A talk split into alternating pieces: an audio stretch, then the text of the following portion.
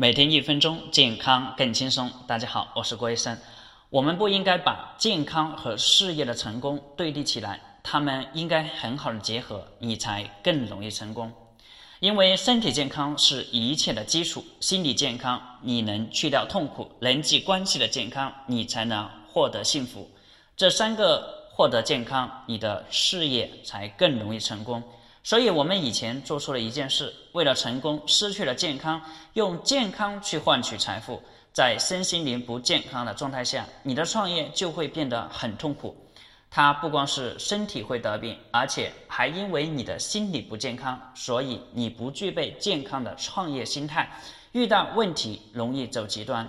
不懂得利他和换位思考，总是认为别人不理解你，或者你总是像没长大一样。靠这靠那，不懂得如何去成长，更因为你的人际关系不健康，用自己的情绪、脾气伤了亲人，伤了朋友，伤了爱人，还找了一个理由说：“我创业赚钱，还不就是为了你们吗？”